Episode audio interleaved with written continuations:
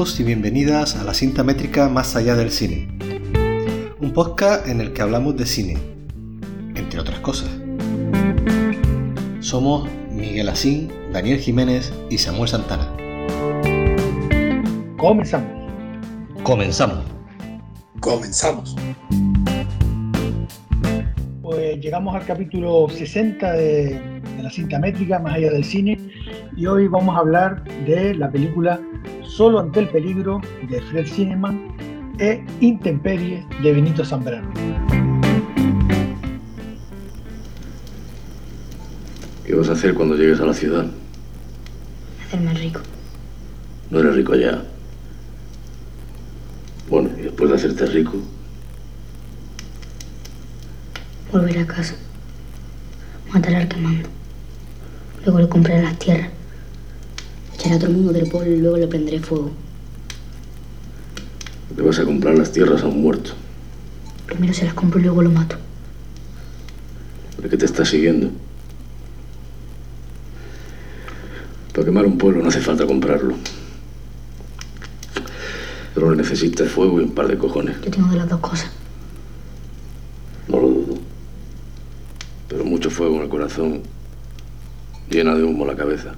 ¿Eso qué quiere decir? Eres muy crío para hablar así. No me extraña que tengas pesadillas. Usted tiene pesadillas. Todo el mundo las tiene. Entonces nunca acabará. No. Nadie se libra de las pesadillas.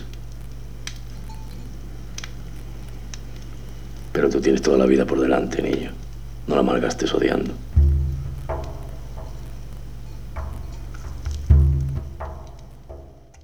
Bueno, la intención inicial eh, era pues, compartir con la cinta métrica la película Intemperie. Esa fue un poco eh, la primera película que se me ocurrió. La tenía bastante reciente incluso, eh, de Benito Zambrano, que me parece uno de los grandes directores con los que, cuenta, los que se cuentan en España. De hecho, hablaremos después porque tiene cinco películas, las cinco son, en 20 años ha hecho cinco películas que son cinco peliculones. Eh, y bueno, una vez vista Intemperie eh, y buscando para acompañarla, pues en principio la frase que se, me, que se, que se me vino a la cabeza fue solo ante el peligro. Más que la película, sino, ¿sabes? Me parece que Luis Tosar estaba, o se quedó al final solo frente al peligro. Bueno, al final no, tuvo toda la película solo frente al peligro. ¿no? Y después analizando un poco, digo, bueno, pues tampoco es mala idea la de solo ante el peligro, teniendo en cuenta que también eh, hay ciertas similitudes eh, con el personaje de, de, Gary Cooper, los dos son personajes solitarios, eh, Intemperie, no es un western como se tiene entendido eh, lo que es un western, pero sí es verdad que tiene muchos elementos eh, característicos de, de, este tipo de cine. ¿no? hay muchas similitudes en los dos personajes, en los dos finales encuentro también muchas muchas similitudes. Y bueno, pues esa era un poco la propuesta. Y después, como vengo últimamente, pues, pues intentando poner un clásico y una película moderna, pues aquí se compaginaban perfectamente esa, esas dos propuestas.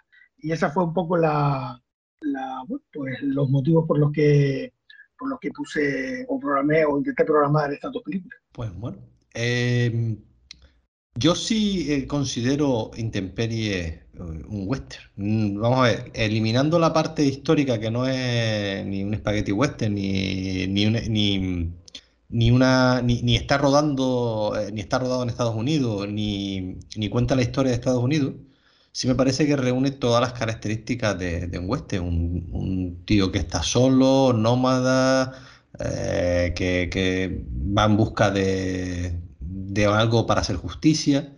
No esas características parece que son casi siempre clásicas de, de, western, más allá de que ahora hablaremos de ella, ¿no? Y, sí que podríamos incluirla dentro de, o creo que se puede incluir dentro de Intemperie, dentro de lo que es un western. En, Intemperie sí la había visto y me parece un peliculón impresionante. La de Solo antes del peligro, eh, no recuerdo si la había visto o no. Había momentos en que recordaba partes de la película y otros no. Entonces ya no sé si fue que he visto trozos de la película o que la había visto hace mucho tiempo, pero vamos, una película que, que me volvió, que bueno, que me volvió, que me gustó, mm, pero vamos, no, no me volvió loco, ¿vale? Me gusta, pero no me volvió loco. Igual es porque hemos visto, he visto o hemos visto muchas películas más, no mejores, pero sí del tipo este de, de solo Don Templiro y era en muchos momentos como me parecía como previsible, pero bueno, claro, hay que ponerse en la época en la que está hecho y demás. Sí hay que muchas cosas que me gustaron que ahora eh, iré diciendo, pero de la otra sí tengo que decir que mm, yo siempre me he declarado fan de, Benito Zambrano y como tú decías, Miguel, eh, cinco películas y muchas veces dice con cuál me quedo o con cuál no me quedo de estas cinco películas. Y además hay algunas que no tienen nada que ver una con otra y, y eso me parece también bastante interesante de, de la filmografía de este hombre aunque sí tiene un estilo muy concreto. Eh, eh, hablo siempre de, de, de, Intemperie de Benito Zamprano. Pero vamos, me ha gustado bastante ver, las dos películas. Bueno, pues yo en mi caso la de Intemperie no la, no la conocía, no la había visto. Eh, vaya por delante que, que, me gustó por lo sorpresivo, no tenía ni idea de qué iba. Dentro de esto que estamos hablando de si catalogarlo como western o no, no sé si el término es el correcto, ¿no? Porque se lo he oído en algunas otras producciones nuestras, ¿no? Es el western mediterráneo, ¿no? Se ha escuchado alguna que otra vez. Pero, hombre, teniendo en cuenta dónde, en el momento en el que estaba contextualizado, que básicamente esto ocurrió después de lo de los topos, es decir, de que tuviera lugar ese, ese inicio de ese incidente, ¿no? Por guerra civil, eh, una película de corte rural, ¿no? La entendemos como western y la aceptamos así. Me gustó, me gustó bastante. Estoy de acuerdo un poco con lo que dice Samu de de, Solo ante el peligro, en la parte de que también hay que contextualizarla, ¿no? Una película de, de, 70, hace 70 años, ¿no? Alrededor de 70 años, y que, y que en su momento fue bastante novedosa, novedosa por lo que plantea y cómo está planteado, claro, pero hoy en día, los 70 años, se han visto western que pueden superar a este, pero justo colocarla en la medida de su tiempo, ¿no?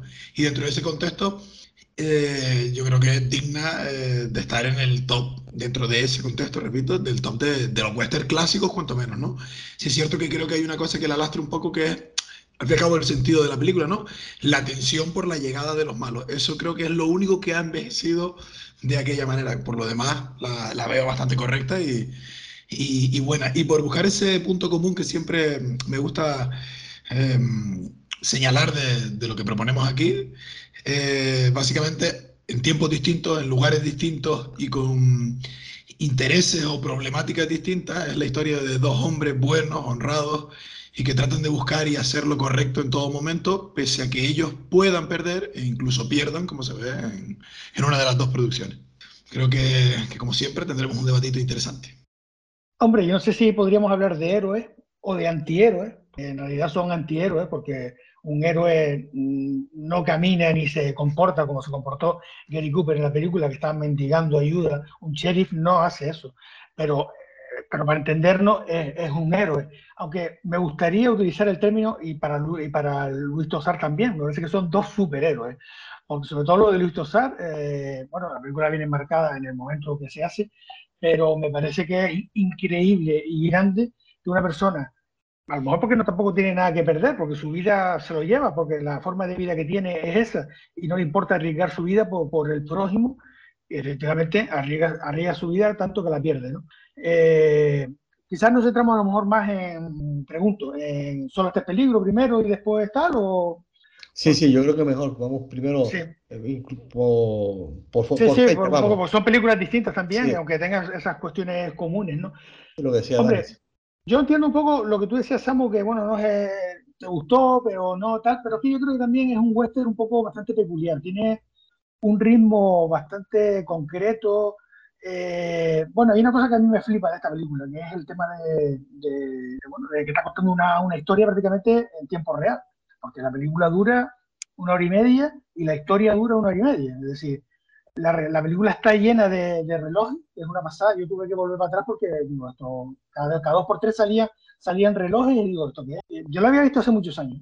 Y entonces, claro, desde el primer momento que sale un reloj, que es en la boda, son las diez y media pasadas. Y el tren llega a las doce. Es decir, es que la historia se desarrolla en tiempo real.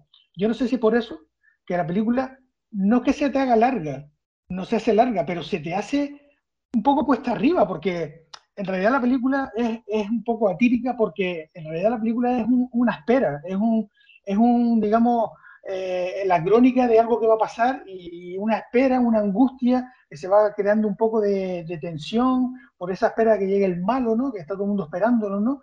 Y no sé, en ese sentido a mí me parece súper interesante la película, porque en ese aspecto me parece que es totalmente distinto. Y después ya digo, el ritmo y el tiempo para mí son dos, dos historias fundamentales de, de, esta película que a mí además me encanta, sobre todo lo del tiempo, lo de contar, narrar una historia.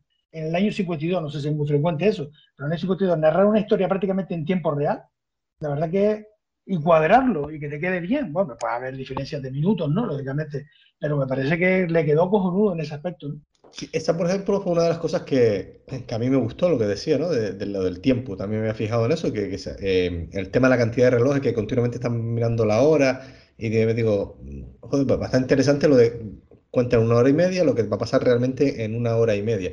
Realmente, bueno, casi son dos horas, porque luego que llega a las 12 el tren, hasta la, me imagino que estarían matándose media hora más y tal, que esa fue la parte que fue un poco más rápida. Pero, pero aún así, incluso yo creo que hubieron algunas elipsis de tiempo, eh, porque eh, algunos que iban a la estación tardaban más que otros ni volver, ¿sabes? Entonces, claro, había una hora, habían tiempos que no eran reales por, por, ir fiándonos, ir guiándonos por el tema del tiempo, si nos vamos al tema del tiempo. Eh, si es cierto, y te vuelvo, repito, que, que me pareció bastante interesante lo, lo, de la hora y un acierto contarlo de esa forma, pero aún así, vuelvo, lo que decía antes Dani, lo de la espera de los, de los malos en, en, la, en la película, me pareció que, que no estaba bien contada. No lo sé, me pareció, ¿sabes? T Tampoco soy quien para, para jugarlo, ¿no? Pero, pero esa parte creo que es la que más me chirrió. Y luego otra, parte, otra cosa que me gustó mucho fue mucho, muchos de los tiros de cámara que, que tenía. Me, parecieran, me parecían muy novedosos para un western. No recuerdo western con esos tiros de cámaras tan angulados, tan, esos primeros planos, había muchos primeros planos. Eh, o muchos primerísimos primer planos de, las caras. No recuerdo ahora mismo así algún western que, que lo tuviera, pero, me gustó, ¿vale?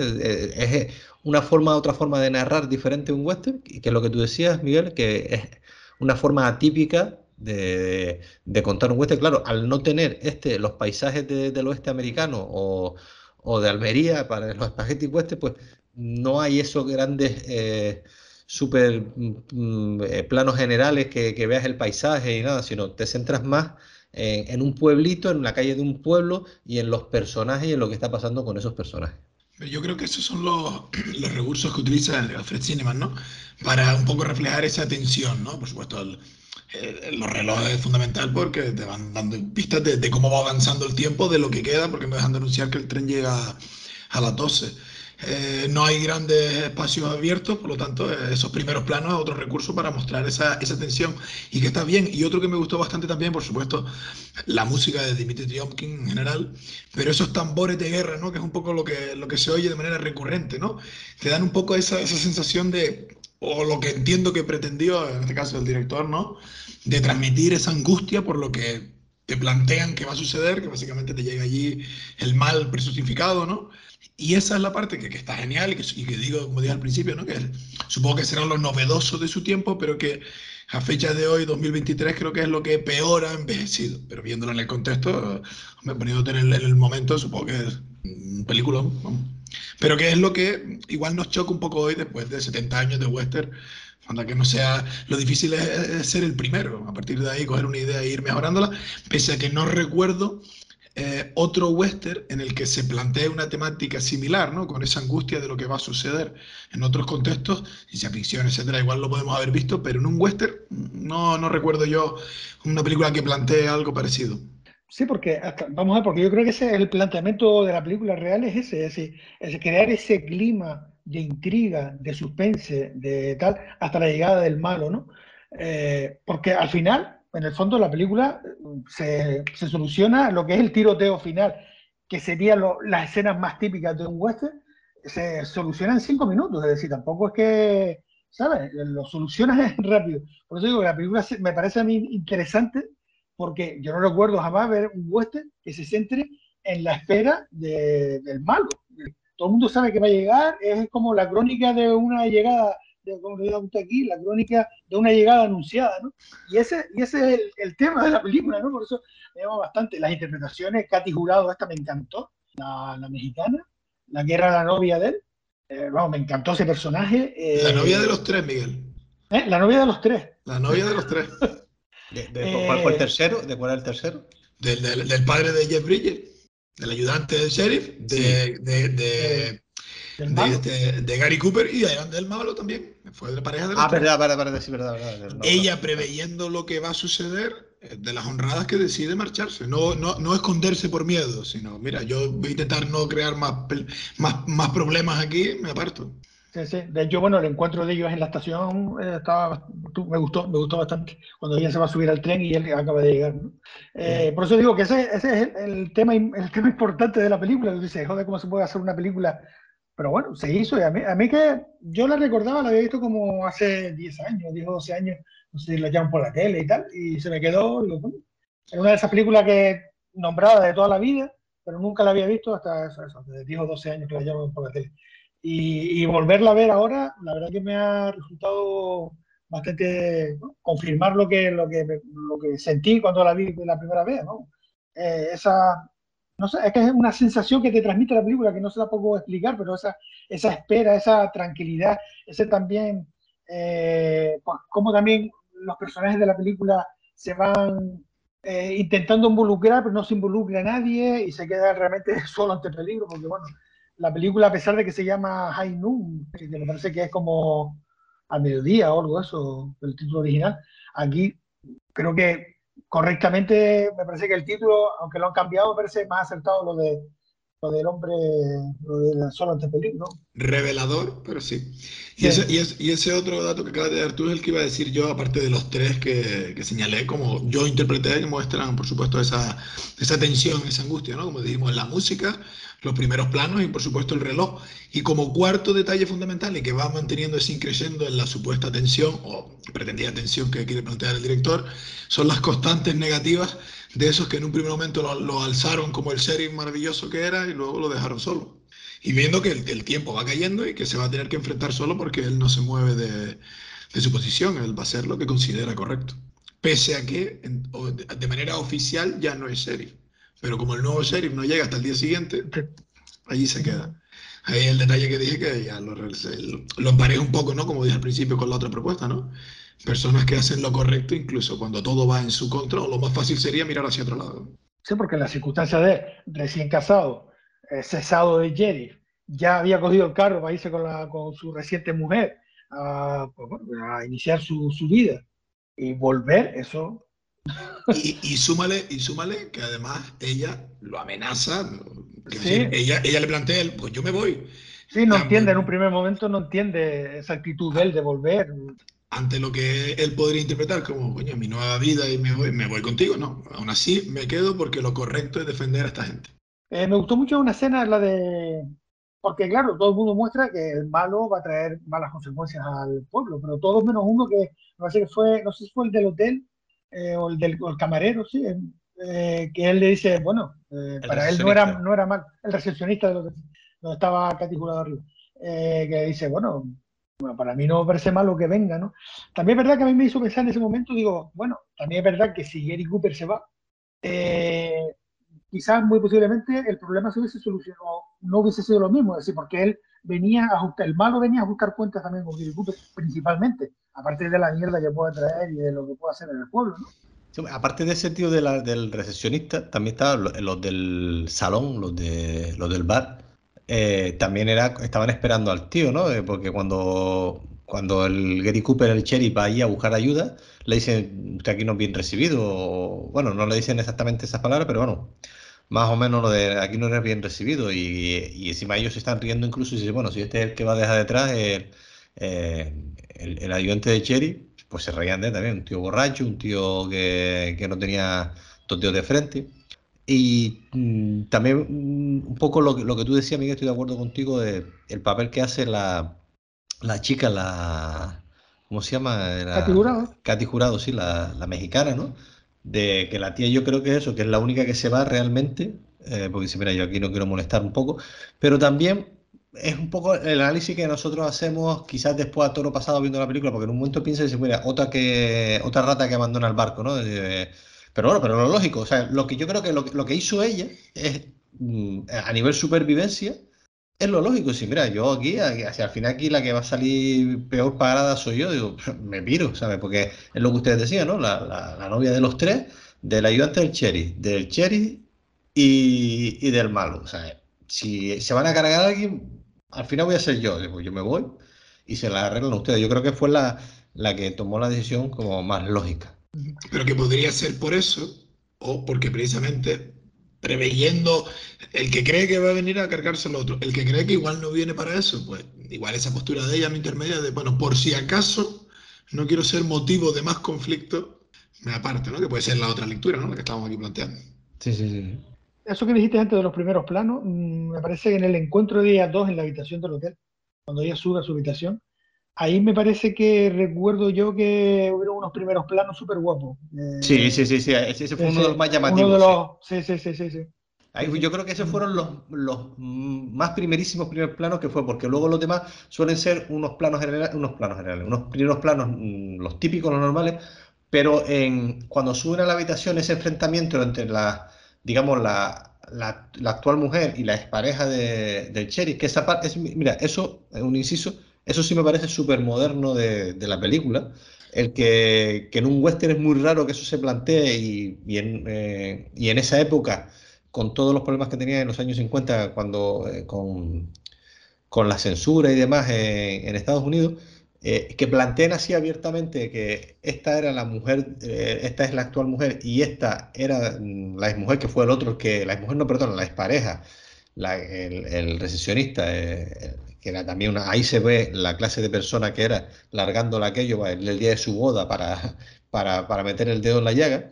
Eh, pero ese, eh, digo, no, retomando, que eso, que me parece una parte bastante moderna para, el western, em, esos dos primeros, esos primerísimos planos, el enfrentamiento eh, gestual en las caras de ellas dos, me pareció maravilloso, o sea, porque a lo mejor en otra película, de las que hay montones que hemos visto todos, se darían de hostias o se pegarían jalones de pelo, que eso sí que ha pasado en muchos cuestes que hemos visto, que, luego llega John Wayne y la separa. Eh, en, otras películas, ¿no? sí. sí, pero que es verdad, o sea, se ve dos, unas peleas de gatas y tal, no sé qué, se abre el plano como un plano medio y de buena prima aparece o John Wayne o alguno de estos, que eran los típicos de los westerns, y la separan y tal, y, y parece al final una escena más de risa de comedia que el drama que estaba planteado seriamente eh, en esta película, que esa parte, como te decía, gracias a esos mm, planos que se da, mm, puede, puede llegar a entender que es más serio que, lo que hemos visto hasta en este momento o, o posteriori también en, en otros westerns. Me encantó, también salía muy recurrente también, no salió cuatro veces por lo menos, cada vez que se nombraba el tren, salía la escena, la imagen de las vías del tren ahí como era como, una, como meter una imagen ahí esperando que venga el tren, ¿no? Se, sabe que el tren va a llegar a las 12, pero como se estaba esperando por el tren, esa imagen se repite varias veces en la película, hasta la última vez que ya se ve nuevamente la imagen con las vías en el suelo y el tren que viene, la cuarta o quinta vez que ya sale esa, esa imagen, ya se ve como cuando viene, cuando viene el tren, que también me pareció muy significativa esas, esas, esas imágenes. Y lo que está también me parece que muy bien, eh, dramáticamente y bien contado, es el retraso del tren. Justo en ese momento son las 12, se, se, encuadra la vía del tren y el tren no aparece ni a lo lejos. Y pasa unos 2, 3, 4, 5 minutos, no sé el tiempo que pasa, se vuelve a ver el reloj y de buena primera se ve el humo y el tren eh, tocando el pito, el silbato, como que ya va a entrar a la estación. Entonces, me parece que está bien narrado ese, momento eh, dramático, ¿no? Eh, mira, al final llega tarde como, como tenía que ser, no, no va a llegar eh, puntual el, el, 3. no, claro, claro. Y lo que sí me pareció es lo de este hombre, ¿cómo se llama? El Di Mateo, Dani. Lee Van Cliff. Lee Van Cliff. O sea, si no es Lee Van Cliff y, me pones a mí, hubiese sido exactamente lo mismo. Porque... al parecer es su primera película. Sí, bueno, bueno. ¿Ah, sí? Pero no lo sabía, no lo sabía. No lo sabía. Y, la película arranca, y la película arranca con un primer plano de él. Sí, sí, sí, sí, bueno, primer plano y un plano general, un plano general. general. Eh, él esperando a los demás allí y tal, pero vamos, ¿qué dice? Dos frases. Y ya está. Sí, no, y súper jovencito. Claro, pues sí, pues, pues no me extrañaría que fuese la primera película de, de, de este hombre, digamos. Es que si no está esta cualquiera de nosotros, también me vale. No, es que encima es el primero que muere, ¿no? No, él no es el, él no es el primero. No, no. ¿no? El, bueno, son, son, cuatro, el segundo. Sí, cuatro, el segundo el tercero. Segundo, el segundo. De todos modos, eh, vamos a ver, porque comparándolo un poco con Intemperie, me llamó mucho la atención porque los dos finales, los dos finales se desarrollan en un tiroteo. Eh, el- aquí es, eh, en Solo este peligro es la típica escena de western donde están las casas, donde se usan incluso los temas arquitectónicos, las casas y tal para esconderse, pero que en Intemperie es exactamente igual. Es decir, me encantó el final de Intemperie. Una vez que veo Solo este peligro, digo, joder, pero es que, es que las dos películas acaban igual, acaban en ese recurso de disparos y de tiroteo, con incluso la escena que tiran el candil para, para tal, salen las dos películas. En las dos películas se tira un candil para, para, para quemar eh, donde está el otro, ¿no? Me pareció, vamos, increíble, no sé. Bueno, al final supongo que, empezando por ese duelo final, ¿no? Elementos recurrentes de- del western y que salvo que lo hagas tipo el bueno, el feo y el malo a campo abierto, utilizas los elementos que generalmente suele ser pues, eso, el poblado de turno, ¿no? El, Sí, poblado de turno, la casa del cherry, Sí, eh, la cárcel, el, el salón. bar, el salón. Que, claro. que de hecho son los mismos que están en, en Intemperie, pero cerrado de una estación de tren abandonada, vamos. Y eh, por, por lo que volvíamos, y volvemos a lo, a- a lo de antes, ¿no? Los, los elementos clásicos de, del western, vamos. Sí, pero que eso pase en Zona de Peligro, vale, pero, ¿sabes? Que, que pase eh, esa, esa misma escena que, que en Intemperie, ¿no? Dice, Sí, sí, pues bueno, es lo que tú dices, es que es un western al final, que es un western, y eso yo creo que está chupado de, Claro. de western, ¿no? sí, sí, es que yo creo que ese final, eh, eh, no sé, 60% de los westerns terminan así, o, o- o- o si no terminan así, esa escena hay en algún momento de, de- de pelea eh, o de tiroteo. No sé, es que yo recuerdo que pasa en muchos westerns eso, ¿no? Y luego esa que, escena clásica.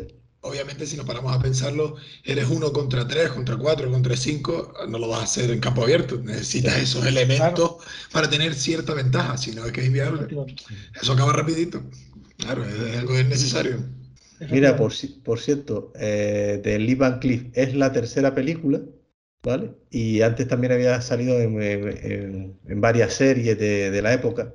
Eh, lo primero que aparece de él es en El Llanero Solitario, algún cameo, alguna algún papel que tenía en, el- en la serie El Llanero Solitario. Pero vamos, que es su tercera película, o sea que recién empezado también a, a hacer el del cine. Sí, a lo mejor las otras sin acreditar y en esta ya tenía algo de peso, ¿no? Claro. Que bueno, que tampoco es que sea mucho, pero bueno. Sí, pero estas, estas Aquí son las chupó típicas, cámara, aquí chupó cámara. pero estas son las típicas películas que tú entras como Sí, sí, sí, sí. tercero, cuarto de relleno, lo que sea, pero cuando te haces un nombre, te- saliste solo de peligro también. ¿eh? Sí, sí, sí. No, no, además, y tú das cuenta que aquí aparece que lo primero que hizo fue en el año 49 y después esto ya es del 52, o sea que en tres años el tío ya, ya había hecho bastantes cositas. Bueno, muy posiblemente Grace Kelly también era de las primeras películas porque en los títulos de crédito estaba eh, Gary Cooper y después ya salía eh, en una misma imagen una hilera de nombres, estaba Katy Sí. Por debajo creo que estaba eh, Grace Kelly. eh, Grace Kelly creo que estaba por debajo de, de Katy Jurado y Lee Van Cleef, no sé si aparecía ahí o tal, pero me llamó la atención porque, claro, yo, aquí conocía yo a Gary Cooper y a, y a Grace Kelly, pero Grace Kelly no aparece como segunda mezclada con el resto ya, ¿sabes? Como que me da que todavía no, Hombre, ya, ya, no ya sé si sería su primera película, pero como que todavía no había, no, no lo sé, no lo sé, me llamó la atención, me llamó la atención, porque quizás yo esperaba que, que eso, que saliera Gary Cooper y después Grace Kelly. Y también el, el padre de los Bridges, también el, el otro que, que era famoso ahí, ¿no? Sí, Joy Bridges, ¿eh? ¿no? Y el de aterriza como puedas y todo esto. Sí, sí, todo esto, sí. Sí, pues mira, es la, eh, estoy buscándolo de Grace Kelly, es su segunda película, luego había hecho Ah. también en eh, series y demás, pues lo mismo que el otro, y aparece que su primera serie fue en el año 46, y entonces había hecho algunas series, y Ya. como película, la segunda. O sea que Ah, tiene... tiene, tiene que ser porque, porque, porque claro, no, sí, pues, no, tal y como estaba situada en los títulos de crédito, no. ¿Cuál fue la que vimos hace poco de que salía ella también? Eh, Ah, Ah, la. Eh, sí, pero ya, estaba ya consagrada ya. ya- Claro, ahí ya estaba ya más. Vimos Bueno, esa y, la angustia de vivir. Eran Sí, cuatro años después, ¿eh? sí, sí, pero fíjate tú, creo del, del 56. pero fíjate tú cómo despegó de... claro, cuatro años, sí, sí, claro, claro, cuatro años. ¿Y la angustia de vivir en qué año fue, Dani? ¿Sabes? No recuerdo, no recuerdo, pero en esa, en esa ganó el Oscar, ¿eh? Sí, sí, por eso te digo que, claro, es que si, si en cuatro años. eh, la angustia de vivir fue, mira, en el 54, que fue por la que ella ganó el Oscar. O sea que. Y la, y la ventana indiscreta también en el 54, dos años después, Sí, en el 54. Sí, pero eh, ¿cuál es antes? claro, hizo La ventana indiscreta, eh, Atrapa un ladrón y la otra que hizo con Hitchcock, eh, la de... Crimen perfecto. Crimen perfecto, exacto. sí, pero tú fíjate, es que tú fíjate que ella hace Solo ante peligro, luego hace Mogambo, hace Ah, La bueno, angustia de vivir. Claro, que con Mogambo ya. Claro, O sea, es que ya aquí se dispara. Claro, ya. ahí está el salto ya, ahí está el salto. Sí, ya, pero, pero, pero en, salto. Moga- en Mogambo tampoco es protagonista, que tienes a Ava Gardner y a, Sí, No, otro. bueno, verdad que estaba Gardner. Sí, Ah, pero, vale. pero- pero ya, Pero- pero ya pegas el, el gran Sí, despegue. yo creo que así, fue ahí ya como Rubia, guapa, tal, una tía elegante, tal, que, que, vamos, que ahí en, en la ventana indiscreta pues ya se ve. Y, y en la otra, la de la de vivir, pues de lo que decíamos, ¿no? Que, que gana el Oscar esta muchacha. ¿Y se quedan con alguna, mm, alguna escena en concreto que les haya llamado más la atención que otras de, de Solo ante el peligro? Bueno, yo tengo una, yo tengo una que a mí me, me encantó. Bueno, hay muchas, muchas imágenes, pero bueno, hay una en concreto que es cuando, cuando él libera al tío que está en la cárcel, en el, en el calabozo, y sale fuera. Hay un primer plano, un plano general de la calle solitaria, ¿sabes? Que me encantó, ¿sabes? Que no hay nadie en la calle, estaba todo el mundo en el bar esperando ahí a ver cuándo llegaba el malo. Y de pronto se oye un carruaje, que parece que es que es el malo que llega, pero no, son las dos mujeres que vienen en el carruaje que él ni se lo espera, y hacen esa entradilla por toda la calle delante de él. Y la- el detalle, no sé si fijaron el detalle de la mirada de Katy Jurado, porque eh, Grace lo mira un poco, pero la mirada que le pega a Katy Jurado a él, que incluso el carro pasa y ella gira la cabeza hacia atrás mirándolo, esa escena me encantó, me encantó. Después unida, después uni- esa y después unida cuando están en el tren ellas dos, que ella al oír el disparo sale corriendo. Claro, en medio ha llegado el tren y tal, pero esas dos escenas a mí me parecen, me gustaron bastante. Me parecen Esa de es- una, de una creación bastante, bastante artística y no sé, muy significativa. Las miradas sobre todo. pero esa es Miguel la escena en la que él sale a la calle y la cámara se va hacia atrás y se eleva, que es cuando... No, eso después. Esa es la Eso que después. Esa Eso es después, que- eso justamente después. Sí, que ahí ya va el enfrentamiento. Está Sí, solo sí, de sí, verdad porque el tren ya ha llegado. Pero ahí lo bueno es eso, que, que sale, mira hacia los lados, el pueblo está vacío, la cámara tira hacia atrás y hacia arriba, y es el primer plano de la calle vacía y ya es el enfrentamiento, ¿no? A mí me gustó esa y también me gustó la última, en la que ya todo ha terminado, y está todo el pueblo ahí que viene un poco a alabarle y tira la placa al suelo. Que demuestra eso que decía al principio, no hago esto ni por reconocimiento, ni para que me relijan, lo hago porque es lo correcto. Ya lo hice, adiós, ahí se queda, me voy. No quiero medallas ni aplausos. El simbolismo de esa, de esa imagen final. Yo también ele- había elegido esa, la misma que tú, Dani, la de la, de, la de la placa, pero yo lo había visto como, no le di el significado ese que tú le diste, que también es válido. Yo le di eh, como de, eh, ahí te queda pueblo escoria, ¿sabes?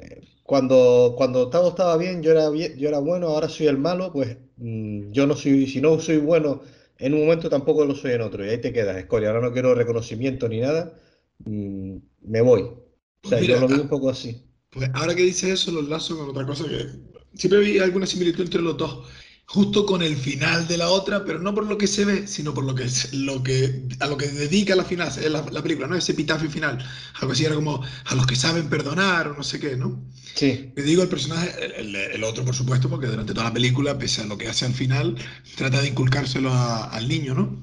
Ahora nos metemos en esa.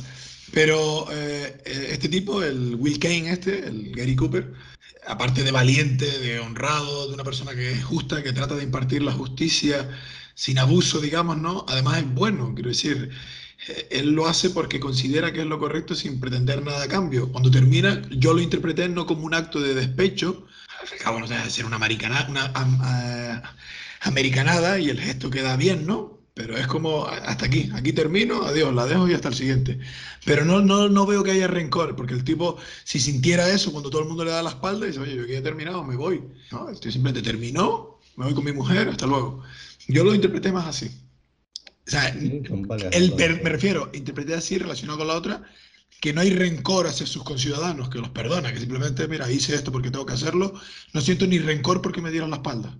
Ya. Hombre, yo creo que él también se estaba jugándose su vida. O sea, tenía que hacerlo porque eh, lo que le decía a, la, mujer, a Grace Kelly, que ella decía, pero déjalo, vámonos, nos vamos aquí, nos vamos a... eh, cogemos el tren y, nos vamos de todo esto. Y él le decía, no, pero es que me van a estar siguiendo hasta el final, porque yo lo metí en la cárcel.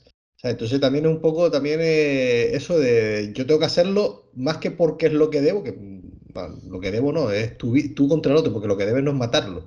Lo que, lo que, lo que debes hacer es lo que hiciste en su momento, apresarlo por, por, por, ladrón y lo mandaste a la cárcel, que es lo que digamos en una democracia, en una justicia ideal, es lo que habría que hacer, que es lo que él hizo. El otro es el que está fuera del sistema y no entiende que, bueno, que tú, cometiste un delito y él cumplió con su deber de, de cherry y tú te vienes a vengar. Y lo triste es que todo el mundo sabía que iba a pasar eso, que mm, te voy a vengar. Entonces, claro, estamos, ya no, no vamos entonces a la historia del western, lo que era eh, el, que, el que a hierro muera, a hierro mata, ¿no? Algo así, ¿no? Eh, no me acuerdo cómo es el, el dicho ese, ¿no? Eh, entonces, pues... Mm, el que a hierro mata, a hierro muere. Sí, exacto, ¿no? Pues esto es lo mismo de si tú me si tú haces, me haces algo a mí, yo voy a hacerte algo a ti peor. Entonces, pues al final estamos en la pescadilla que, que, se muerde la cola y hasta que no muera uno de los dos, no vamos a parar. Pero esto ya es más filosofía, más otra historia, ¿no? Que, es la historia también de, casi de la humanidad. Pero que, lo que te decía de, del western es, un clásico también, ¿no? De, voy no te voy a permitir que, que, me humilles, que, que vayas a decir que me metiste en la cárcel, pues ¿por qué me metiste en la cárcel? Si yo estaba robando para, para hacerme rico, para hacerme el chache, el guay, que un poco lo, eh, extrapolando un poco toda esta historia. Entonces, no sé, él le había hecho lo justo, lo que no estaba haciendo ahora. Ahora era defendiendo su vida. Estaba aquí defendiéndose a él. Que entonces, no es que fuese, no fuese justo, que es totalmente también eh, justo y legal, pero que digamos que no era eh, una, una cosa como que tenía que hacerse porque eh, tenía que hacer el bien de esa forma.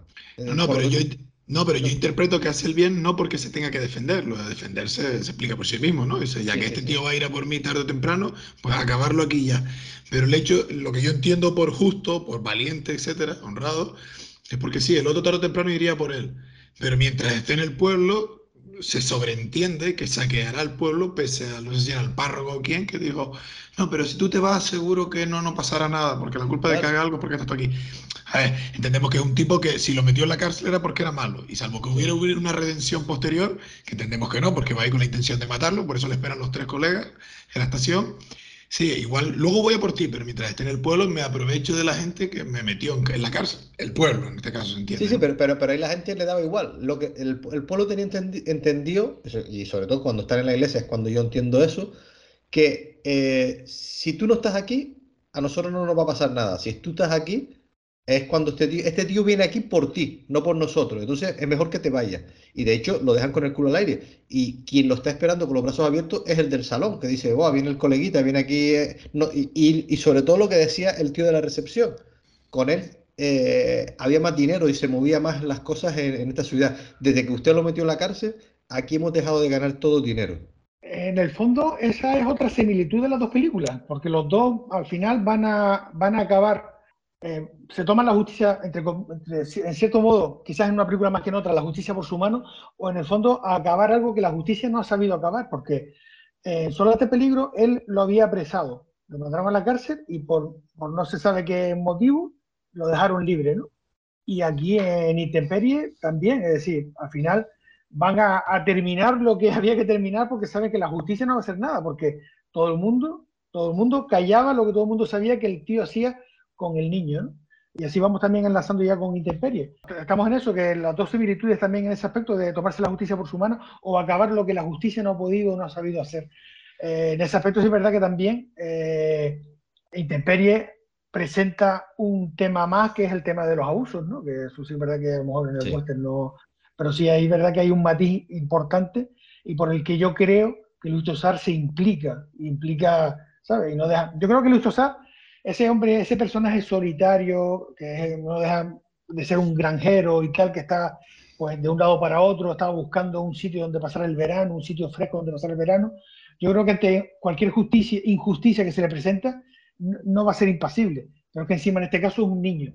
Y sobre todo cuando descubre, pasado el tiempo, después ya de haberlo ayudado incondicionalmente, a lo mejor quizás por, por ser niño, cuando se entera que realmente ha sufrido abuso, que de lo que está huyendo es de, un cacique cabrón que encima ha abusado de él. Nada, yo, sigo reformándome lo mismo, son dos personas honradas, buenas y justas que con lo que entienden que es correcto y justo, pues se implican, pese a perder lo que les interesa, en el caso del personaje de Luis, de Luis Tosar, y que me pareció una secuencia estupenda por, yo no recuerdo algo parecido, ¿no? Lo, novedoso del pibe, del, del, chiquillo escondido en el pozo y cómo van cayendo los animales, que pienso, bueno, la oveja, la segunda oveja, cuando cae el perro saltará dentro de lo que pueda por lo menos revolverse. Y el tío se mantiene, hay un primer plano ladeado de su cara, y no sé si es sudor o qué, pero tengo la sensación de que le cae una lagrimilla, pero aún así redunda en lo que digo al principio, ¿no? Eh, por lo que considera correcto, no le importa incluso hasta perder a él. El personaje de Will Kane, Gary Cooper, a su mujer por quedarse y a lo mejor incluso morir. Este, pues, permitir incluso la muerte de, un ser querido como un perro, ¿no? Por un niño que no conoce de nada, pero porque considera que es lo correcto, ¿no? Sí, sí. Eh, no sé si lo correcto o no lo correcto, pero digo, yo volviendo un poco al, discurso que tenía antes, eh, el tema de, lo que del, tío ya para, para ir finalizando con, con toda la, historia de, la película del western, de eh, Solo ante el peligro, eh, que ahí es cuando el tío ya ve exactamente en el tema de la iglesia, que es lo que se me, faltó por decir, ahí es cuando se da cuenta que va a estar solo, que ahí el que era su supuesto amigo, que es el, no me acuerdo el nombre del actor este, que siempre ha hecho de papeles secundarios. Em, ¿El ayudante? No, no, no, el ayudante no, el, que estaba, el, digamos que como si fuese el alcalde, no sé exactamente el cargo que tenía este hombre. El que, el, eh, que le, dijo que le iba a ayudar, pero cuando vio que eran ellas dos, dijo, ah, bueno, no, que somos solo dos. No, no, no, es que estaba en la iglesia, el que estaba en la iglesia. Este era, es que el que hacía el, tío de, de Jane Stewart, eh, qué, bello, qué bello vivir. Eh, no me acuerdo cómo se llama este hombre, que siempre es que no me acuerdo el nombre del actor, pues da igual. Pregunta de trivial, ¿eh? Sí, sí, total. total. Pero pregunta chunga. Joder, voy a tener que buscarlo, coño. Pregunta chunga de trivial. ni del bar, ¿eh? Espera, Thomas Mitchell.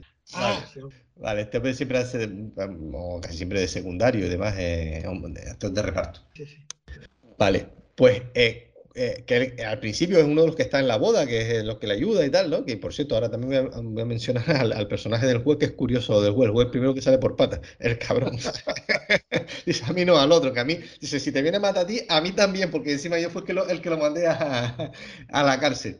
Mm, eh, que también tenía razones para quedarse a defenderse, pero el hombre, salió por patas. Pues cuando ahí en la iglesia, que vuelvo a la iglesia, el tío es cuando yo creo que ya ahí se da cuenta de verdad que va a estar solo ante el peligro, que acto seguido es cuando viene, cuando no, cuando se encuentra creo que con el pibe de 14 años, que el pibe le dice, no, tengo casi 20, tal, o que aparento 20, dice, anda, anda, a tu casa que, aquí no te va a.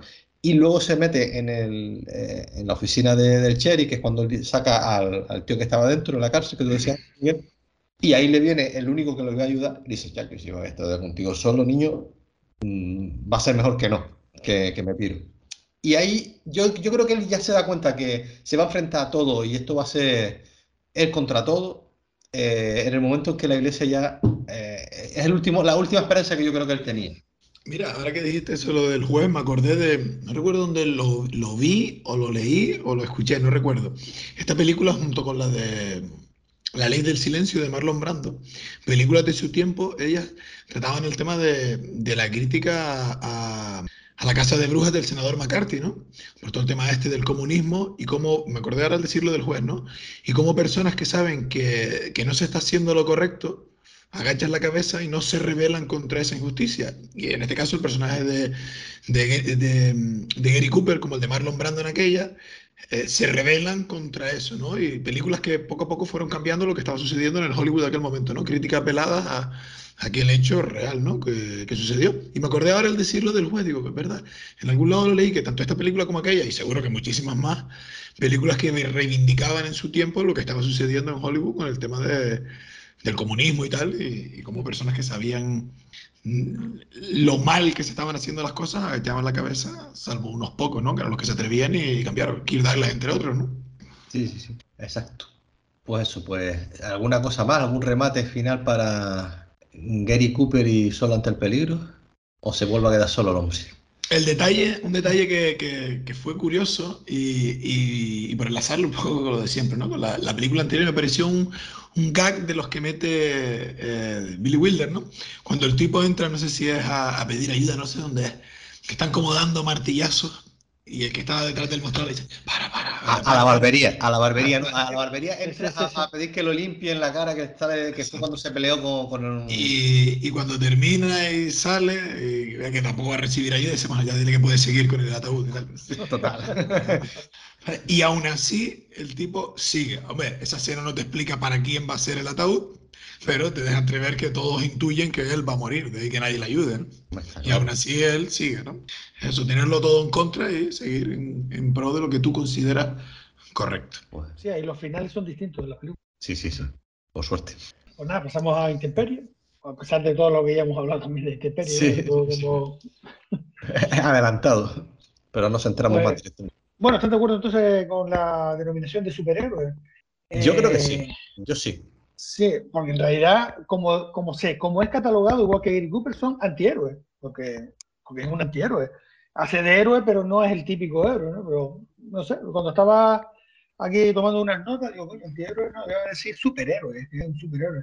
El, superhéroe que tuvo, o el, o el, gran, o el, el personaje que tuvo la mala suerte de, cruzarse con un niño en su camino y, verse involucrado en todas las consecuencias que traía ese encuentro. Yo creo que él desde un primer momento sabe perfectamente que no le va a traer nada bueno, eh, viendo la actitud de él, que cómo huye, cómo está esa desconfianza que tiene, esa, ese, ese que no se deja ningún acercamiento, todo acercamiento el eh, chiquillo le produce rechazo, ¿no?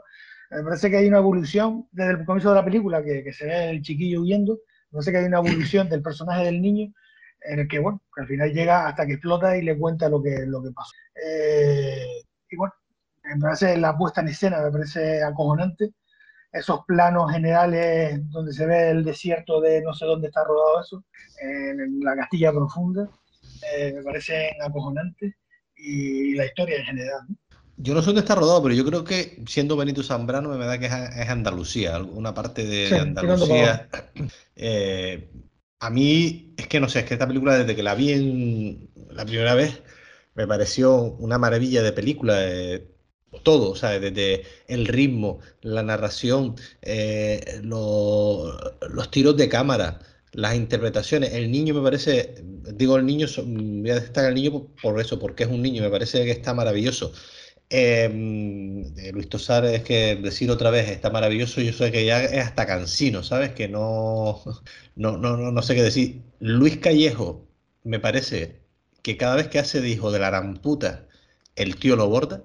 O sea, mira que he visto a este tío en varias cosas, pero cuando hace de hijo de la ramputa, es que me parece que, que lo borda, lo borda. ¿eh? No, no, es que no sé, es que no te puedo decir nada malo. Incluso el otro tipo, el, el, segundo de este, el pelado, ¿cómo se llama? Eh, Vicente Romero. Vicente Romero. sí, Vicente Romero. Está también mm, genial ese hombre cada vez. Mira que ese hombre no suele tener papeles protagonistas, suele ser siempre actor de reparto. Eh, y también está el tío, está brutal. Está, mm, o sea, el, trío ese más el niño, yo creo que, no puedes decir en ninguno, eh, no sé, no sabrías con cuál quedarte, porque es que cada uno en su papel Mm, está maravilloso. Los malos, por llamarlo de alguna forma, es que te hacen sentir ganas de, lo que hacen al final de la película Luis Tosar, acabar con ellos. Es que los tíos eh, lo hacen tan. Está, es que está tan bien hecho el papel, tan, tan bien dirigido, todo. No sé, a mí me metieron desde el minuto cero en, en la película esta vez que la volví a ver y, el, y en el momento que ya la había visto, ¿no? Y el niño, te digo, el niño me parece que, que es maravilloso. Incluso la hermana de él, la que tiene poco, mm, pocos momentos, la, la niña, la Chani, me parece también que la niña está maravillosa. O sea, maravillosa. Sí, sí, bueno, y ya nombrando no te deja detrás entonces al actor que hacía de Minus Válido, o sea, ah, sí, Manolo Caro. Manolo, Caro, eso, que vamos, también que, que, que, que, me parece que están todos, están todos están todos espléndidos. Por, por puntualizar una cosa que he dicho Samuel, están todos tan genial, cuando hacen de malo, hacen de malo, que te dan ganas de que Luis Tosar haga lo que hace al final. Pero yo pese a eso, yo cada vez, y repasando ahora la cabeza después de verla, y lo que estamos hablando, la película no va tanto de, de venganza de justicia, bueno, por lo menos la lectura que yo le hago, ¿no? Como también puede suceder en, Solo ante el peligro, sino precisamente como reza la frase final sobre el perdón, porque al final los acaba matando, pero porque comprende, como comprende el personaje de, de Gary Cooper, que o lo hace él o se lo van a hacer a él. Sí, sí, sí. pero, hasta, pero hasta que eso sucede, su intención en todo momento es la de perdonar, como le intenta hacer ver al niño y como es el leitmotiv creo de la película. Porque, por ejemplo, en esa escena la que comenté antes, lo del pozo, con los animales, las dos ovejas y el perro, Claro, una vez que el tipo, Luis Tosar, coge el, rifle, la escopeta, eh, podría haberse cargado al tipo y, sin embargo no lo hace, le dice, corre. Le perdona en un gesto en el que has matado a alguien que tiene que su familia, un tipo solitario, que lo que tiene son animales y un perro, que es el que puede mostrar más afecto de los animales que le rodean, y aún así lo perdona como bien le hace intentar enseñar al niño. Así que pese al desenlace final, yo creo que no de una manera tan explícita, pero la película va sobre lo que reza al final, creo yo, del, perdón. Sí, lo que pasa es que, eh, eh, perdón, amigo, un inciso, eh, yo creo que él al final termina matando a todos porque mm, le da mucha pena lo que le han hecho al niño, o sea, le da rabia, no más que pena, le da rabia, le da coraje lo que le han hecho al niño.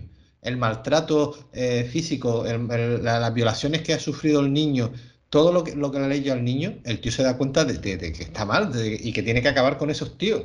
O sea, entonces, ahí no hay perdón. Yo creo que ahí es un poco de, venganza y, de voy a por ti, un poco también lo que hizo, lo que hacía Gary Cooper. En el, primer momento, cuando está en el pozo, sí que estoy de acuerdo contigo de que el tío le enseña, además creo que se lo dice, ¿no? De eh, algo, no, no, recuerdo la frase, pero creo que, que hay algo que le dice de eso del perdón o algo así al niño.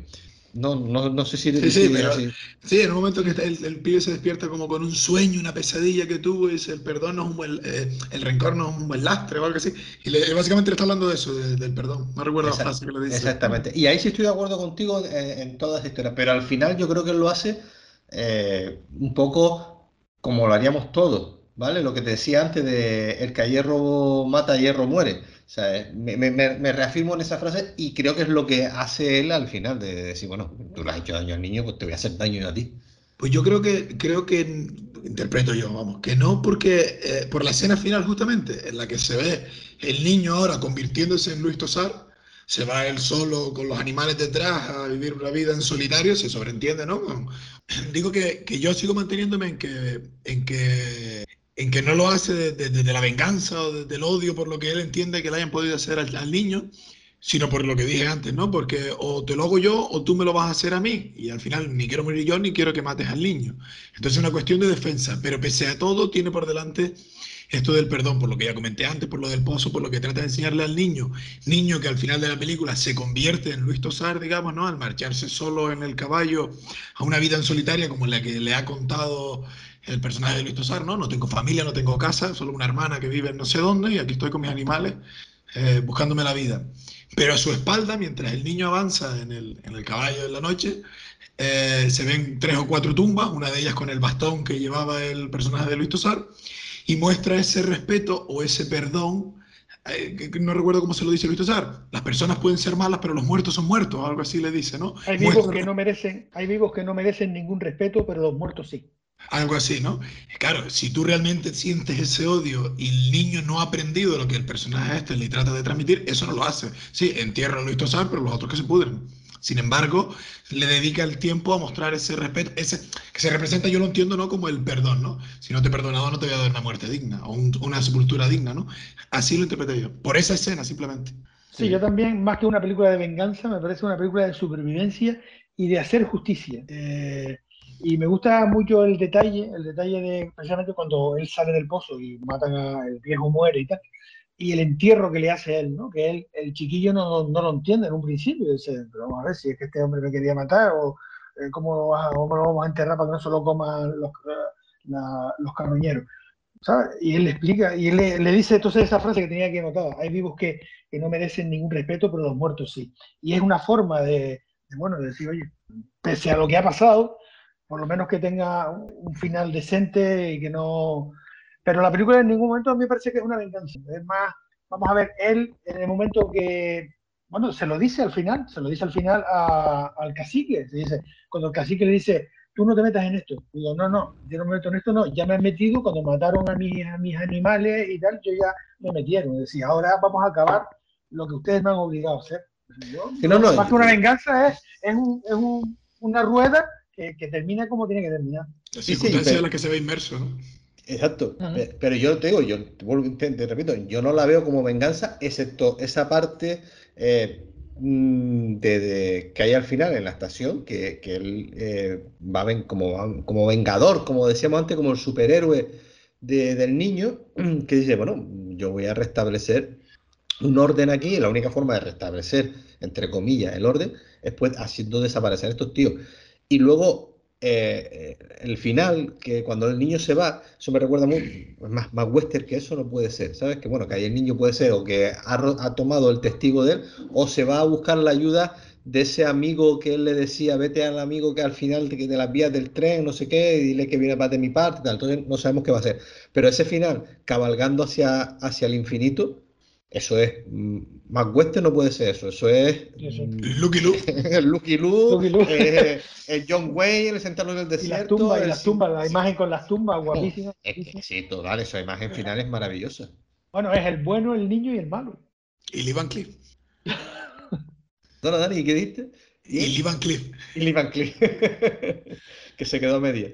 Me gusta la frase también que le dice al final, eh, cuando está ya a punto de morir que él lo intenta salvar. Creo que en ese momento que le dice, ¿cuánto has crecido, niño? Es decir, todo lo que has vivido, le está diciendo, qué grande, qué grande has hecho, se lo dice ahí, ¿no? Fue, yo en un momento dado le, le, dice esa frase y, yo creo que es porque... Yo creo que cuando está muriendo Luis Tosar, es cuando... Sí, no, es eso, sí, que dice, ¿cuánto has crecido, niño? Dice, por todo lo que ha tenido que vivir, todo lo que Claro, ¿cuánto has crecido no se refiere cuánto has crecido de altura, claro, que, que, es la típica frase cuando alguien se encuentra a un niño que le poco no ve y dice cuánto has crecido. No, no, cuánto has crecido de madurez, cuánto has madurado, por todo lo que te ha tocado vivir. Sí, y hay una escena que, claro, cuando la ves te quedas un poco, no sé, eh, un mundo rural donde a lo mejor no tienen esos prejuicios o esa vergüenza, ¿no? Cuando están ellos todos solos, que Luis, Luis Tosar se está bañando y está ahí desnudo, que se pone la medio bata esa que tiene él y el, y el, y el niño avergonzado, dame mi ropa, no sé qué. Claro, igual en ese momento te choca, pero todo viene de esas malas experiencias que tiene con adultos, en este caso hombres desnudos, ¿no? Sí, claro. y, encima él, y encima él, con toda naturalidad, se abre de brazos, se abre de bate y se disfruta del ambiente y tal, que aquí nadie nos está viendo. Claro, cuando, pero cuando a la vez no entiendes un poco, porque todavía, aunque lo intuyes, todavía no se ha explicado, ¿no? Al final un poco ya enlazas eso, ¿no? Sí, que es lo que puede reforzar, además, además de, de, todo lo del post y todo esto, ese, finalizar, ese terminar de cerrar la confianza con el personaje de Luis Tosar, ¿no? Ha estado desnudo frente a mí y no me ha hecho nada, ¿no? Que es el, miedo que tendrá el niño, entiendo, ¿no? Hombre, significativa del encuentro de ellos, del encuentro en los cercanos, es cuando se tumban a descansar, que se tumban debajo de un árbol y que se queda allí al sol. Y dice, venga niño, y le hace un hueco, ¿no? Y se queda... Es que, es que, es que los gestos del niño, cómo, cómo se va acostando y mirando para él, y él está ya, él está en el quinto sueño ya, y él se va acostando pegándose a él y mirando, ¿sabes? Claro, eso está genial, eso, eso lo ves a posteriori, pero... Claro, cuando la visto ya por segunda vez, la tercera vez que la veo. Al principio no te das cuenta porque si verdaderamente tú sabes que el niño ha sido violado, no se acerca. Claro, claro. Es un poco juega ahí con eso, ¿no? Pero cuando la ves por segunda vez, es que el chiquillo, es que, es que se pega un papelón, se pega un papelón porque todos los gestos que tiene de acercamiento hacia él y tal, son de una desconfianza que tú cuando lo ves por primera vez, mm, pues bueno, porque es un niño, porque es un adulto que no conoce de nada, no sabe si te va a hacer algo, no intuyes lo que hay y tal, pero cuando ya la ves por segunda vez y ya sabes lo que tal, los, los, los gestos que, los gestos y las miradas que hace el niño ya cobran un segundo, un doble sentido, ¿sabes? Entonces, cuenta que es cuando se gana al niño realmente, es cuando el, el, niño está escondido abajo en el pozo y cuando el niño ve que le, la están pegando, está escuchándolo y ve que, que, le están tirando los animales muertos, se lo están tirando al pozo, y él no está, no está eh, diciendo nada, diciéndoles a nadie dónde está él, dónde está el niño. Entonces ahí es cuando se gana el niño de verdad. O sea, es que cuando el niño ve, dice, coño, este tío de verdad me, me, está ayudando, no, no me quiere hacer daño, porque si me hubiese querido hacer daño me hubiese entregado a estos tíos ya sobre la marcha. De hecho, es más, que ya es otra escena típica del western, ¿no? Cuando está ahorcado, que lo están arrastrando con el caballo, que el niño ya ha asomado la cabeza y él hace un gesto como, no, no salgas, quédate ahí. Es que, te, qué digo? Es que volvemos a lo de siempre. Es que lo que de siempre no lo que decíamos antes.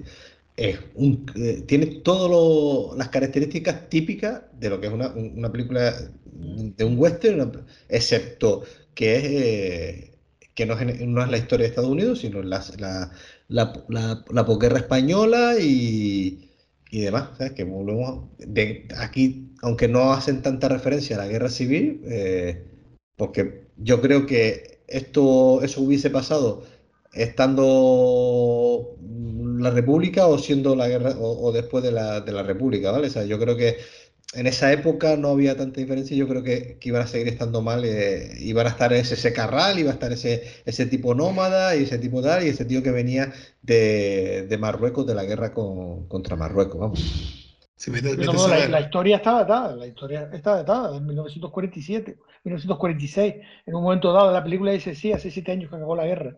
sí, sí, sí, sí, sí, sí, sí, pero ¿qué ah. te quiero decir? Que, que aunque está datada, aunque está en, un sitio y que eh, entiendes por qué el tío está en cacique y tal, y, y, el tema de que sea la legión y que venga de Marruecos, lo de hermanos y todo este rollo, que excepto por dos o tres frases que se dice, que yo creo que eso antes de durante la República hubiese pasado exactamente lo mismo. Ah, eh, es, lo que te quiero decir, ¿sabes? Que, que, que, no, no tiene, sí, que vale, se nombra la, guerra civil, pero yo creo que no tiene nada que ver en este caso eh, el que haya habido eh, una guerra civil o, que no, sino que están ahí porque incluso ellos no se conocen ni siquiera de la guerra civil se conocen de años en, Marruecos, que bueno, también hubo parte de la guerra civil que fue en Marruecos, pero, pero se, se, se conoce ahí de la guerra de España con, contra Marruecos.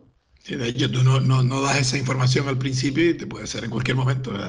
Eh, un ambiente rural, aislado, donde están desconectados de la civilización y puede pasar de todo. es a lo que quiero decir, donde el cacique, el señorito de turno, pues tiene al capataz que, que, que está maltratando a la gente, que, que seguramente el señorito de turno ni se entera o sí, ¿no? Que yo ahí mm, me, acordé un poco de que no tiene nada que ver la película con los santos inocentes, ¿no? De, los señoritos con, con, luego con lo que tenía allí de, a este Alfredo Landa y a, y, a, Paco Raval, pero no tiene nada que ver la película con los santos inocentes, nada que ver. Pero que en ese caso, eh, por asociación de ideas, ¿no?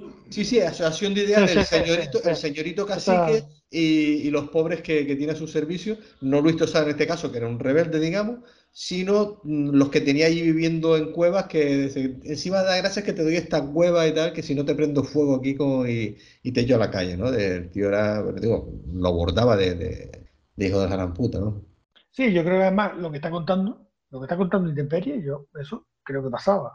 No, no, por supuesto, el tema del cacique, el tema de abuso, el tema yo creo que todo lo que narra, estaba mirando por si en algún momento decía basado en hechos reales, no está basado en hechos reales, pero seguro que eso ¿Eso es lo que cuenta la película? Seguro que eso pasó. Es, una novela, creo, ¿no? Es una novela, creo que está, está es una, una novela lo que está basado. En cualquier caso, de siempre, la realidad supera siempre. Sí, una novela de Jesús Carrasco. Pero probablemente en conjunto o aislado esto sucede, vamos. Sí, y no solo y no solo en nuestro país, sucede en todos sitios, ¿vale? esto porque es nuestro país, es nuestra película y nuestra historia, pero sucede en todos sitios. Y yo, bueno, Benito Zambrano excepto la cubana, la que hizo en Cuba, Miguel, creo que las otras cuatro. Sí, Habana Blues. Sí, Habana Blues, que también es un peliculón, que yo la tenía ahí también seleccionada para, otro momento. Habana Blues. Eh, excepto Habana Blues, creo que el resto de las películas de Benito Zambrano van, son todas muy españolas, muy cosas de, que pasan en, en nuestro país, si no me equivoco yo ahora mismo. Bueno, Solas, la primera fue Solas. Sí. Solas fue el debut, que fue un película para mí me pareció un peliculón. Eh, quizás para mí la que menos tengo de recuerdo es precisamente Habana Blues, que fue la Habana Blues. Que fue la Habana Blues. Después La Voz Dormida, que fue también otro episodio de la Guerra Civil. De la Guerra Civil, sí. Después viene esta. Bueno, hizo una cosa antes de Intemperie, hizo una película como americana que. Eh, verdad que fue algo más un encargo. Después viene esta Intemperie en el 2019 y después tiene una posterior que también se la recomiendo que se llama eh, Pan de Limón, Pan de Limón con, semilla de amapola. Esa es una película impresionante. Sí, sí. Muy sí, buena me gustó muchísimo, muy buena película. Por eso digo que eh, Solas es del 99, es decir, en 24 años este señor ha hecho cinco películas, ¿sabes? Que tú miras la filmografía de otros directores que hacen una película por año y la mitad de ellas eh, no sirven para nada. Y, tío, en 20 y pico años te hace cinco películas que, tío, que realmente son películas que marcan, que dicen algo, que son parte de la historia importante, parte importante de la historia del cine español, ¿sabes? Eh, no sé.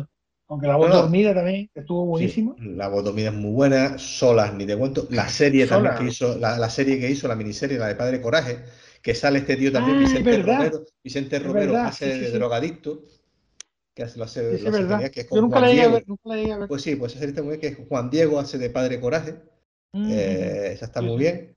Eh, luego, la que no he visto es a la que tú hablas, Miguel, la, la, la Beginning o algo así se llama. Sí, algo de beginning, sí, que sale Marsaura. Marsaria, Perimencheta, eh, sale unos cuantos. No, sí. no sé, me da que eso fue un encargo o algo así. No, sé, no, sé, no, la he visto, esa no la he visto.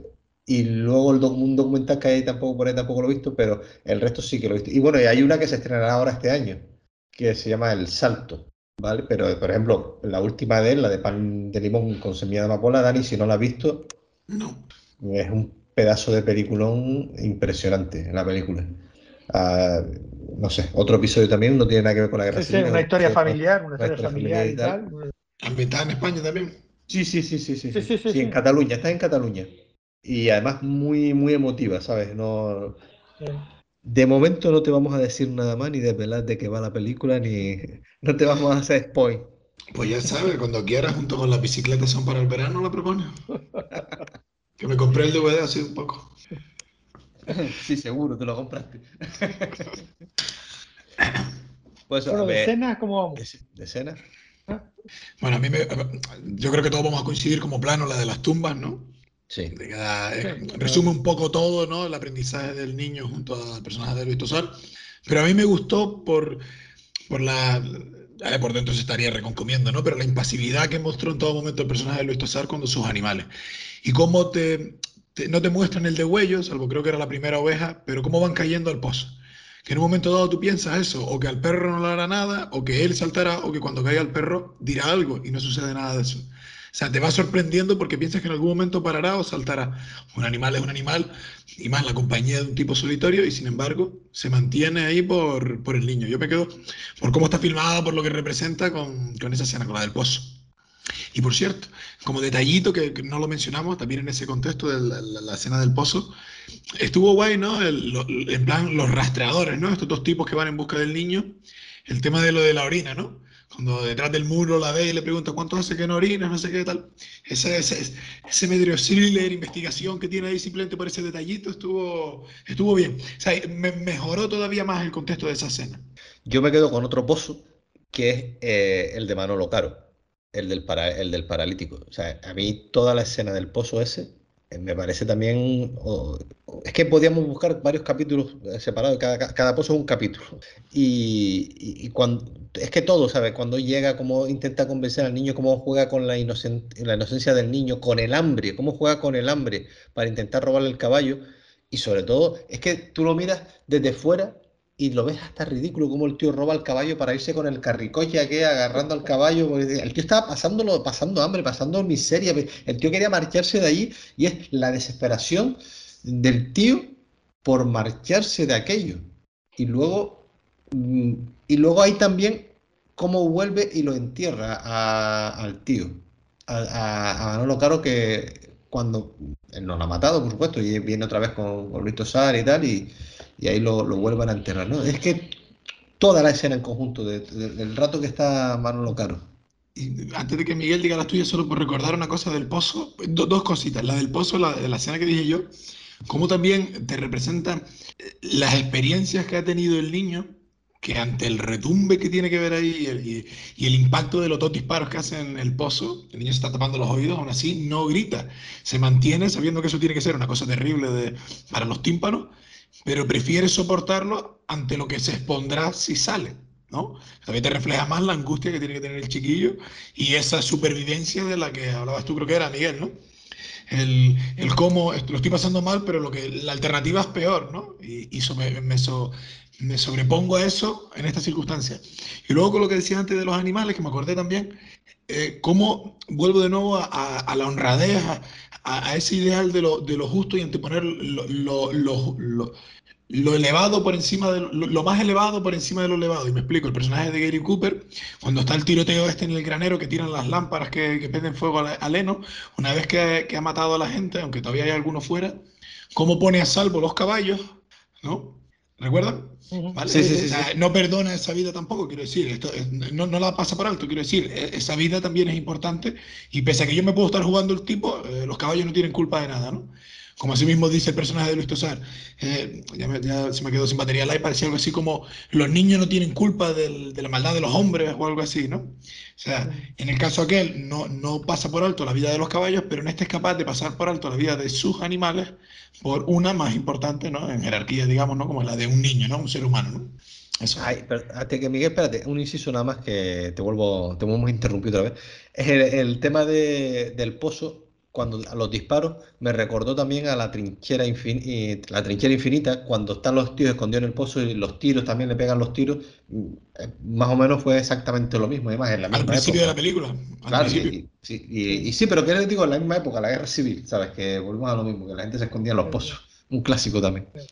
Bueno, la escena mía es la misma de Dani, lo que pasa es que es la escena completa, es decir, la escena eh, desde que el perro empieza a ladrar y él ya ve que algo va a pasar, alguien se, alguien se está acercando, él ya se, él ya se pone, Luis Tosar se pone ya en alerta de que el perro empieza a ladrar. Y efectivamente ve a uno que llega, y si no sé si ustedes se dan cuenta que los dos se, separaron. Los dos personajes que, los dos que van hacia sí, ellos. Sí, fue lo más Dice, tú vete directo que yo voy a dar una vuelta. Luis Tosar, lo primero que hace, cuando ve a ese, hace un barrido con la mente buscando, buscando a alguien más por todo el tal, y efectivamente encuentra el segundo que viene. Bueno, ese es el inicio de, pero yo me quedo con toda la, con toda la escena, con todo lo que es el sufrimiento que le hacen pasar, que él no dice ningún, el niño escondido dentro, hasta, hasta el entierro de, del viejo. ¿no? Entonces, toda esa escena me parece magistral.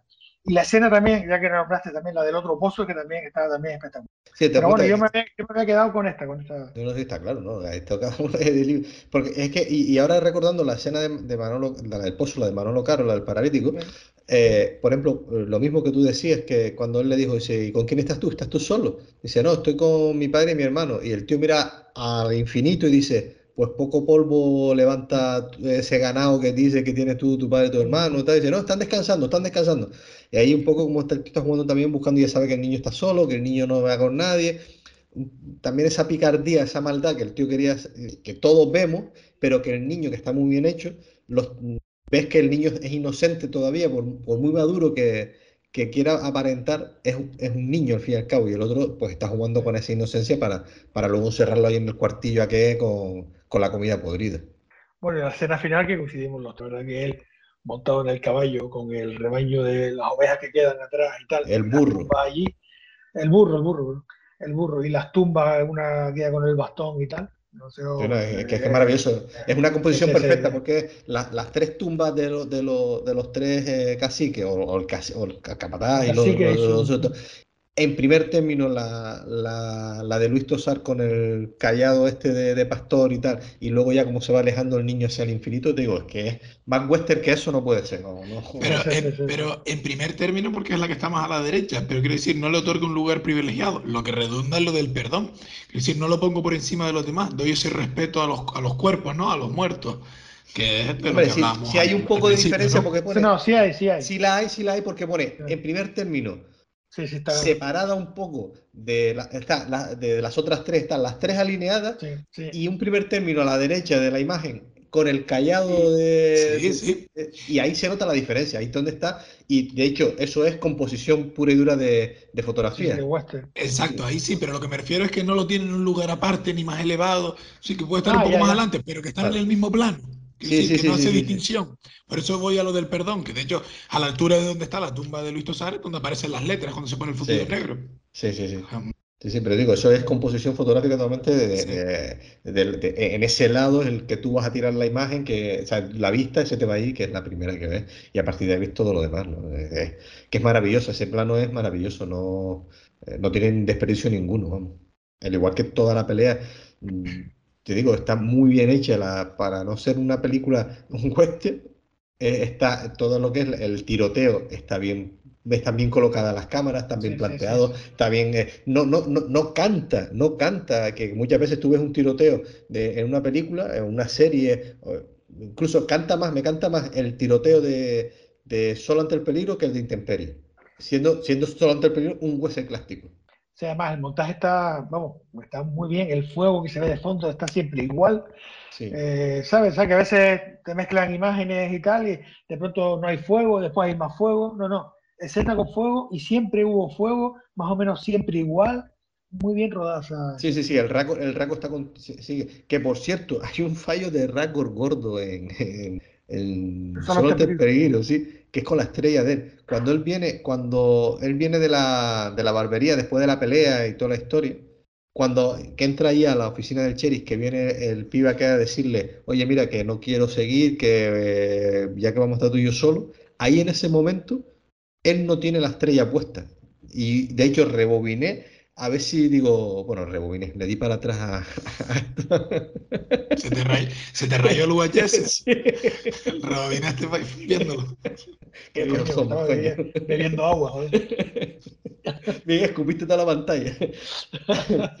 Eh, rebobiné, como decía, digo, a ver si en la pelea se le cayó, pero no, no se le había caído. Entonces, digo, joder, pues se, equivocaron con el raco. Cuando le cambiaron la ropa porque estaba todo sucio de, de, la pelea, se le olvidó ponerle. Y luego, cuando que hay un momento que el tío se agacha sobre la mesa, como eh, diciendo, bueno, vale, otro que me deja, y cuando se levanta, la vuelve a tener. Chorrada, ¿vale? No. A veces me he preguntado yo. El pan nuestro de cada día. Sí, sí, sí. A, Veces, a veces me he preguntado yo, cuando ocurren cosas así, si en algún momento, supongo que será así, lo pasan por alto porque le sale más caro volver a rodar la escena. Se van justo de presupuesto y si nos hemos dado cuenta cuando lo hemos revisado, pero si no va de presupuesto si lo volvemos a rodar. No te, extraña, no, te extraña. Yo siempre lo he pensado, digo, eso, eso son de las cosas que tú, si tú te das cuenta en la mesa de montaje te, te tiran los pelos. Una cosa de esa, lo, lo, lo, ves tú en la mesa de montaje, te tiene que dar una rabia porque no, tiene, no puedes solucionarlo. O quitas, o quitas algo, si quieres dejar la escena tal como tú la planificaste, es una putada, Mira, hay una, es que no me acuerdo ahora mismo, haciendo un inciso aquí, que no me acuerdo ahora la película que es. Pero hay una película que se les escapó un muerto respirando. Era un. Eh, claro. Sí, sí, fue, es que no me acuerdo qué película es, tío. Sí, está, lo típico que está el cadáver, está la policía mirándolo, tal, no sé qué. Y en esto el muerto se, nota, se le nota el. Claro, pero no te das cuenta, es muy leve realmente. Yo me di cuenta porque lo vi luego, después que me lo, me lo explicaron, me lo enseñaron y todo el tema. Pero son esas cosas que dijeron, es que no podemos hacer otra cosa. Ya había pasado el rodaje, es que esto es convocar a maquillaje, no sé qué, tal, porque claro, había que. Eh, era un tío encima tiroteado. Y el tío en un momento se le escapó la no, no aguantó, él está sin respirar y justo cuando estaban grabando y no había otra otra otra escena mejor, de otra otra toma mejor para para montar en el montaje. Al final poco la cogieron que era el, el, el estos mínimos, ¿no? Hombre, eh, hay casos famosos como el de Gladiator.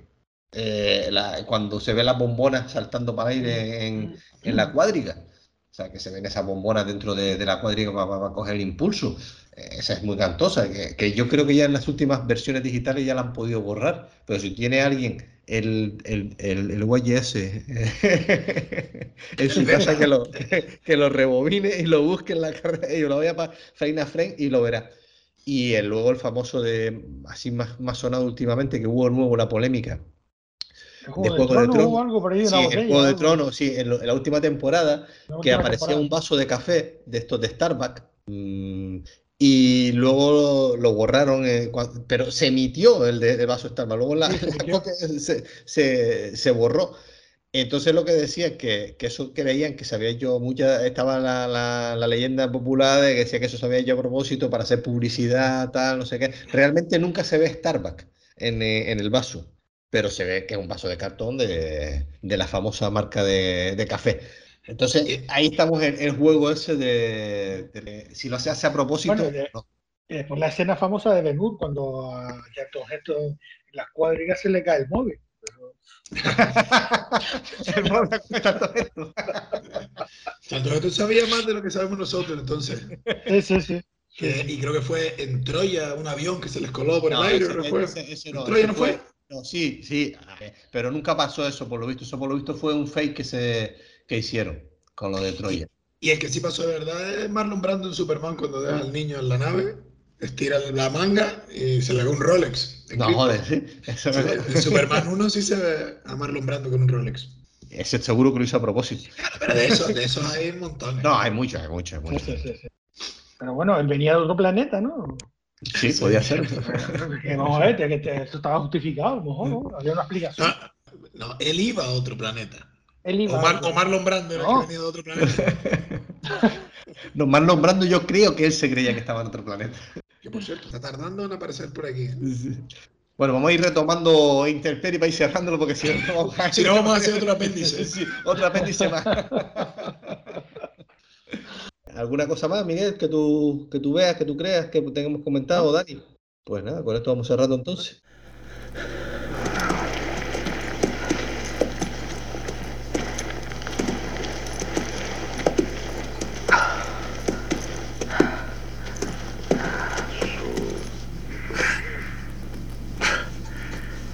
¿Por qué lo entierra?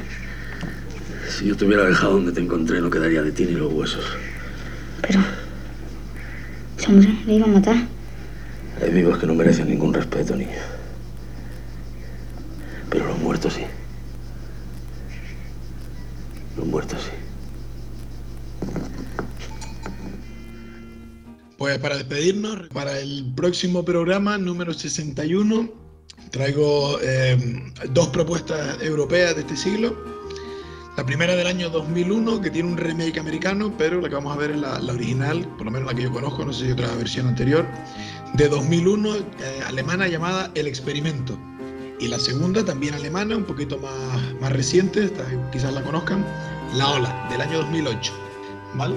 Dos propuestas que mi idea al proponerlas, ya me extenderé más el próximo día cuando las hayamos visto, es cómo el ser humano es capaz de, en función de las circunstancias y las condiciones que se le propongan, mantenerse en lo correcto como los personajes de Luis Tosar o Gary Cooper, o aprovecharse para su propio beneficio de, de los intereses que le brinden las circunstancias. Ya lo, ya lo hablaremos y debatiremos dentro de dos semanas. El experimento 2001 la Ola, año 2008, ambas producciones alemanas. Pues nada, y recuerden, si les gusta lo que, lo que escuchan, pues suscríbanse. Estamos en Spotify, en Ivo, en YouTube y nos pueden seguir también a través de Instagram, de Twitter y en nuestra página web, las 3 www.lacintamétrica.com. Un saludo, nos vemos chiquillos. Bueno, bye bye. Eh, nada, hagan lo correcto y respeten a los animales. Un saludo.